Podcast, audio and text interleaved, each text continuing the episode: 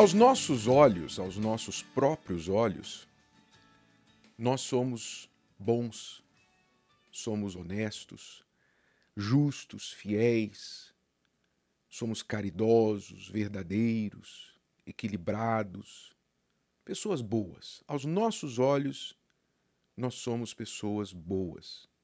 Aos seus olhos, você se julga uma pessoa boa, justa. Aos meus olhos, eu me julgo uma pessoa boa, justa. Assim, é a nossa opinião, o nosso juízo a nosso próprio respeito. E muitas vezes, até quando fazemos coisas consideradas erradas, dizemos assim: a minha consciência está limpa.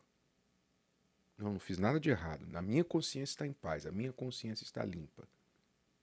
Você vai ver, não é difícil encontrar pessoas aí literalmente criminosas que fizeram, cometeram atrocidades e vão dizer: minha consciência está limpa. Então, assim é o ser humano a seu próprio respeito. Mas basta pedirmos o olhar de outras pessoas, podem até mesmo ser pessoas que nos amam, como familiares, esposa, filhos, pais, irmãos, e nós vamos identificar que, aos olhos deles, nós não somos tão bons assim. Eles não fazem segredo das suas reclamações e dos nossos defeitos. Muitas vezes sem nem perguntarmos, sem nem pedirmos. Amigos, colegas são rápidos em apontar as nossas falhas. E eu acredito que eles não estão tão longe da verdade porque o nosso juízo a nosso próprio respeito é tendencioso, naturalmente. Muito bem. E aos olhos de Deus? Se aos nossos olhos nós somos justos, honestos, perfeitos, né? entre aspas, sabemos que não somos perfeitos, mas para nós é como se fôssemos. Se aos olhos dos outros temos falhas, e aos olhos de Deus? Como é que Deus nos vê? Preste atenção neste texto sagrado. Mas todos nós somos como o imundo, e todas as nossas justiças como trapo da imundícia. E todos nós murchamos como a folha, e as nossas iniquidades, como um vento, nos arrebatam. Então, o profeta Isaías, aqui dando voz ao povo que estava em pecado, expressou exatamente qual é a condição da nossa justiça. Ele disse: todos nós, sem exceção, ele não colocou uns acima de outros.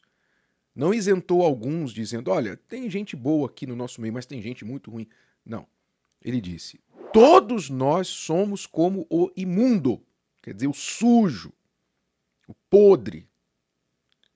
E todas as nossas justiças como trapo da imundícia. Essa expressão trapo da imundícia se refere, na época, aos panos que as mulheres usavam durante a sua menstruação.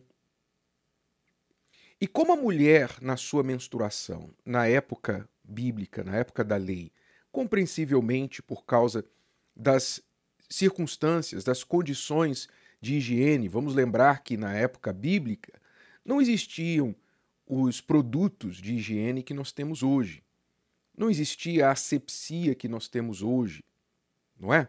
Não existia a limpeza que nós temos hoje. Então, Deus, para a própria proteção do povo, da saúde do povo, considerou certas coisas imundas, para que o povo não ficasse doente. E uma dessas imundícies era considerada a mulher na sua, na, na sua menstruação, para que ela se protegesse, não espalhasse qualquer doença, enfermidade com contato com o homem na sua menstruação, por isso esse contato era proibido. Então, os panos da imundícia, imagine, se a mulher na sua menstruação era considerada imunda, a mulher em si, imunda no sentido ela tinha que ficar longe para não contaminar, para evitar contaminação, até que passasse o seu período. Se ela era considerada imunda para que não tivesse contato com outras pessoas, imagine os panos que ela usava na sua menstruação. Desculpe a, a imagem, mas eu estou falando a palavra de Deus, estou falando o que está escrito aqui na Bíblia para você. Então, é como se o profeta estivesse dizendo assim: todas as nossas justiças são como o absorvente usado da mulher. Desculpa, é grosseiro, não é? Mas a palavra de Deus ela é brutal, a palavra de Deus ela é agressiva às vezes, para que nós entendamos a profundidade do que Deus está falando. Ou seja, aquilo que nós consideramos justo é comparável à coisa mais imunda que eles podiam ter naquela altura. Essa é a nossa justiça. Então, aos nossos olhos, nós somos justos. Você pode se achar uma pessoa justa, uma pessoa boa, porque você talvez não mata, não rouba, não comete adultério fisicamente, não é? Mas Jesus elevou o padrão lá para cima quando ele disse que você pode cometer adultério no seu coração, com seus olhos, quando você cobiça uma outra pessoa.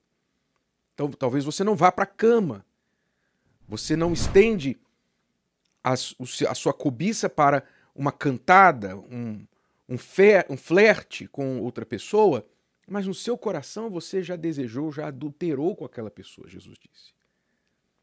Então, você pode não ser uma pessoa considerada diante dos homens injusta ou má. Por quê? Porque a sua, a minha, a nossa justiça humana, comparada com a justiça de Deus, é como trapo de imundícia. É como a coisa mais suja que nós temos neste mundo. Se você se comparar pela sua justiça, se você vive apenas pelos seus padrões, pelas leis que você determinou para si mesmo, as regras que você determinou para si, então é natural que no seu reinado você é rei. Mas a questão é que nós não somos e não seremos julgados pela nossa justiça. Imagine, né? Quando você vai a um tribunal, você não vai ser julgado pelas suas regras. Você não vai poder chegar para o juiz e falar assim: é, meritíssimo, a minha consciência está limpa e eu não fiz nada de errado. Não interessa se você está com a consciência limpa, se você diz que fez alguma coisa errada ou não. Isso não interessa. Você vai ser julgado dentro das leis daquele tribunal.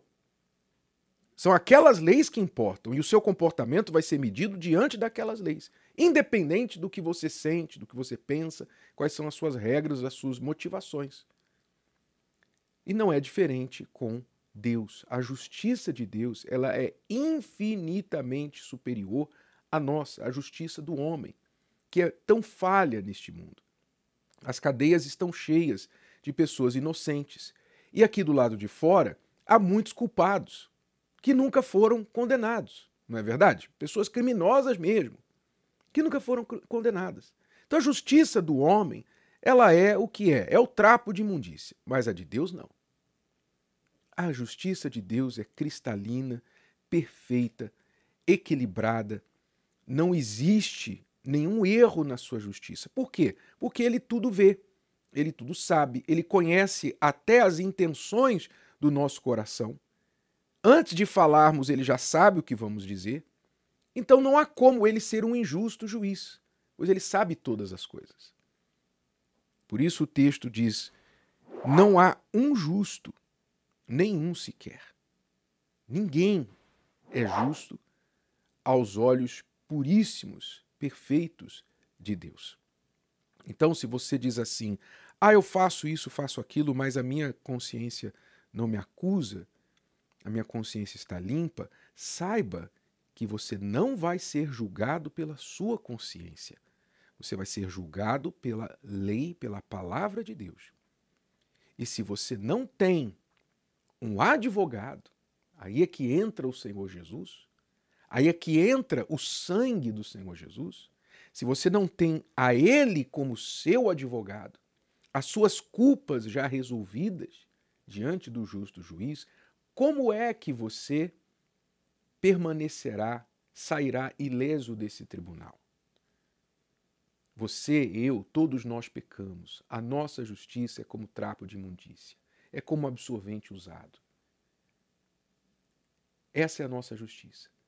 Para que nós nos limpemos, nós precisamos de uma só coisa que pode retirar as nossas culpas. É o sangue perfeito do Senhor Jesus que paga pelos nossos pecados e nos faz limpos aos olhos de Deus. Mas isso só acontecerá se naturalmente você, eu, todos nós que quisermos este perdão, quisermos resolver essa imundícia, crermos nele e vivermos de acordo com a sua vontade, com a sua palavra. Não é a vontade de Deus condenar ninguém. Jesus disse: Eu não vim para condenar o mundo, mas para salvá-lo. Mas para que as pessoas sejam salvas, precisam crer nele. Então a pergunta que você tem que se fazer não é se a sua consciência está limpa, não é se você é uma pessoa boa, e sim se você já resolveu as suas imundícies, já resolveu as suas injustiças diante dos olhos de Deus, obtendo para si um Salvador. E não há outro, não há outra pessoa, outro nome que possa te livrar disso, pois todos os demais são tão imundos quanto você. Se você está confiando em Pedro, em João, em Maria, em Maomé, em seja quem for, todos eles eram tão imundos quanto você, quanto eu.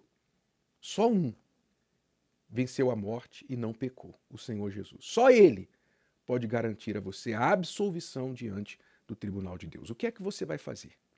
Você vai aparecer sozinho, com as suas imundícias, com seus trapos diante do juiz? Ou você vai comparecer com o seu advogado, o Senhor Jesus? Eu sugiro a você que você leia na sua Bíblia o Evangelho de João, capítulo 3. Pense nisso e atue sobre esta verdade que você aprendeu aqui hoje. E se você acha que alguém precisa ouvir isso, compartilhe com esta pessoa. Deus te abençoe.